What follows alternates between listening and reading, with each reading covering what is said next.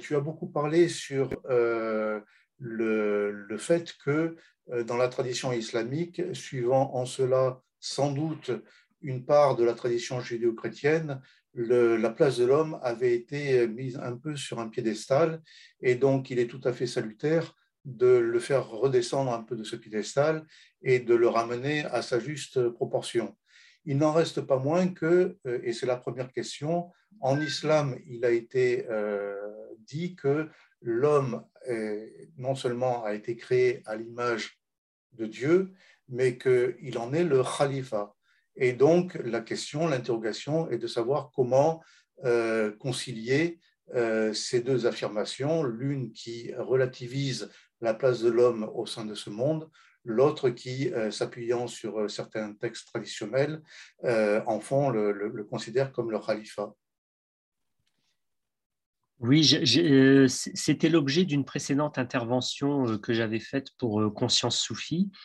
Euh, où j'avais évoqué, en fait, c'est une trilogie, du moins, il y, a, plusieurs termes qu'il faut mettre ensemble. Il faut, faut, pas prendre chaque terme de façon, euh, de façon autonome. Il y a au moins une trilogie qui est celle de Al-Khilafa, Al-Amana et Tasrir. Euh, on pourrait en rajouter, hein, encore, il y a encore d'autres mots qu'on pourrait rajouter, mais je, vais prendre ces trois-là.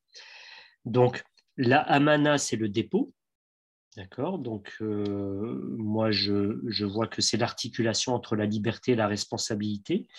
Il y a at-tasrir, que moi, je traduis par la facilitation à exploiter le monde. Dieu nous a facilité l'accès au monde. Et le troisième, c'est la khilafa. La khilafa, on peut le traduire de deux façons.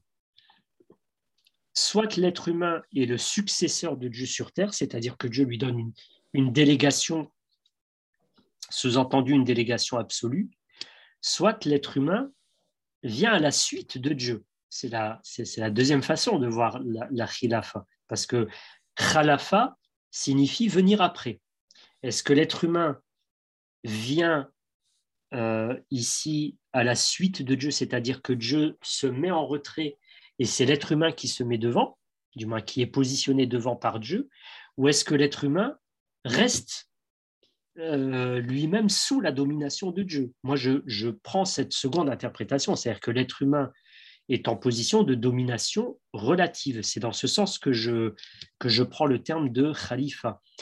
Euh, c'est vrai qu'il y a quelque chose quand même qui est surprenant. Quand on dit l'être humain est l'administrateur du monde, mais, vous imaginez la prétention? Nous sommes des administrateurs du monde. Nous, sommes à peine capables euh, de sortir euh, au-delà de la couche terrestre. Là, c'est vrai que certains êtres humains aujourd'hui euh, ont des vues démesurées. On a lancé de nouveaux satellites et on est capable de d'explorer toute une partie de l'univers, oui, tout à fait. On est capable d'aller sur la Lune. Aujourd'hui, on veut faire des expéditions sur Mars. Donc, il y a des êtres humains qui sont persuadés que ben, la Terre, de toute façon, euh, c'est terminé et il faut déjà explorer d'autres mondes pour y mettre des colonies humaines. Bon, ça, ça les concerne.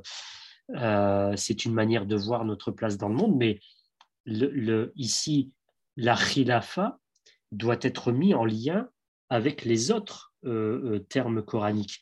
Donc oui, l'être humain, il est khalifatullah fil ard, ard, il est le l'administrateur, il est le vicaire, le lieutenant. Vous voyez, tous les termes indiquent que l'être humain a une délégation de pouvoir de la part de Dieu pour agir dans le monde. Parce que nous ne pouvons pas exercer notre liberté si nous n'avons pas la possibilité d'agir dans le monde. C'est comme ça qu'il faut comprendre le terme de, de, la. Ce que n'ont pas les autres êtres. Euh, euh, l'animal n'a pas cette capacité qu'a l'être humain euh, et les, végétaux, les minéraux n'ont pas cette capacité parce que eux, ils se meuvent par la, permission directe de leur Seigneur.